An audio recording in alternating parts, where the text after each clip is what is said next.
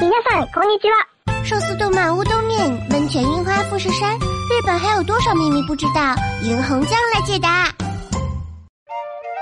日本人结婚也要先买房吗？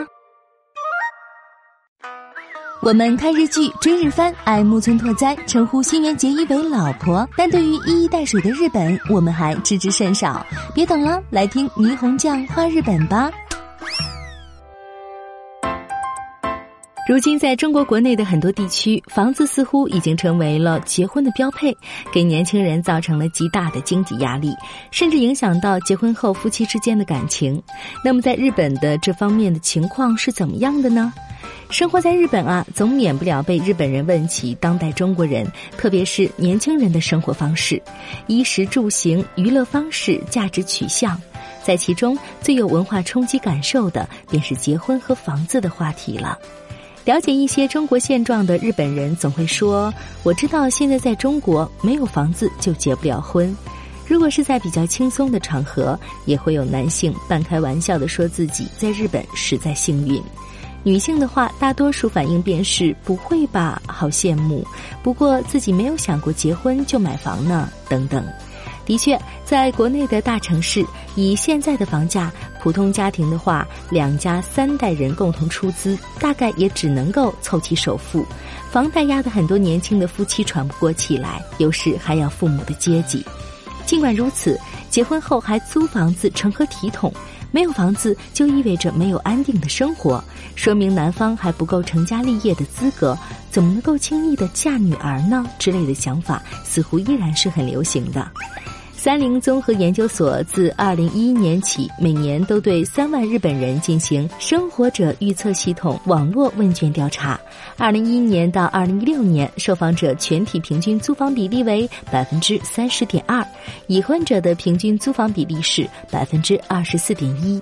也就是说啊，有近四分之一的日本人在结婚后依然租房。在二零一六年六月的调查显示，在二十几岁的已婚人群当中，六成以上都是租房，自有住房的比例在四十岁以后才逐渐提高。在买房的最大问题资金方面，根据日本经济新闻的报道，在房价最高的东京，新公寓平均的价格是东京市民平均年收入的十一倍，这个数字要远远低于国内的压力。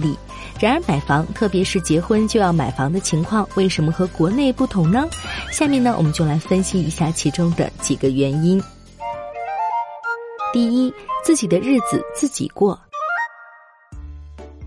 在日本，无论自己的家庭背景如何，在自己经济独立之后，就要脱离家庭，在自己能力范围内过相应的生活。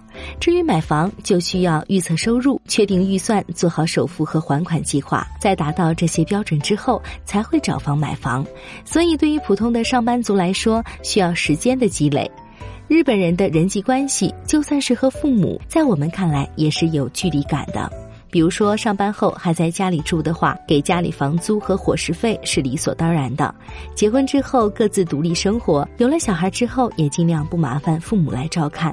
日本的父母们也不太认为倾囊给孩子买房以及带孙子是天经地义，他们把养育孩子当作是人生的过程之一，为孩子着想和付出是人之常情。但是更重要的是有自己的生活和消费，有多少钱过多少钱的生活，自己的生活自己过。这样有距离感的关系，让日本人觉得租房结婚很自然、很正常。相反的，用父母的钱来买房，除了特殊理由之外，很奇怪，也很有羞耻感。就算父母表示愿意出钱，也会担心今后要受到父母的束缚，会很不自由，因此敬而远之。第二，房产不等于资产。日本在经济泡沫时期，房价也是一路上涨的。那个时候，房产业非常兴盛，所有的人都认为房价会越来越高。加之贷款条件的宽松，有很多人都进行了房地产投资。然而，泡沫破裂，房价直线下跌，转眼间打了半折的房子不在少数。有了这样的惨痛教训，现在的日本人对于房产投资比较谨慎。另外，随着少子化、老龄化的发展，房子呈现供大于求的状况，因此。此，这种想买就买的买方优势，以及未来看跌的预测，也造成了日本人并不着急，或者是特别积极的去买房子。第三，完善的租赁市场。日本有着完善的房屋租赁市场，在国内经常听说的，比如说房主突然要求一个月之内退房，或者是被黑中介欺骗等等租房的血泪史，在日本是比较少见的。各种条款规定详细，被突然要求搬离的情况很稀少，所以十几年在同一个地方租房住的情况很常见。房屋中介费、手续费也公开透明，由消费者来自由选择。另外，有些公司对租房的房租补助比购房之后的住房补贴还要高。再加上日本的工作调动比较频繁，租房的话搬家也不会有后顾之忧，这些都使得日本人乐意接受租房这一居住形态。当然，到了一定的年龄，有了经济能力之后，购置自己的房子依然也是日本多数人的梦想和选择。但是，由于社会发展程度的不同、社会现状的不同以及思想意识的不同，导致了在同属东亚文化圈的日本，没有我们常见的结婚就要准备自有住房的现象，以及对房子的执着。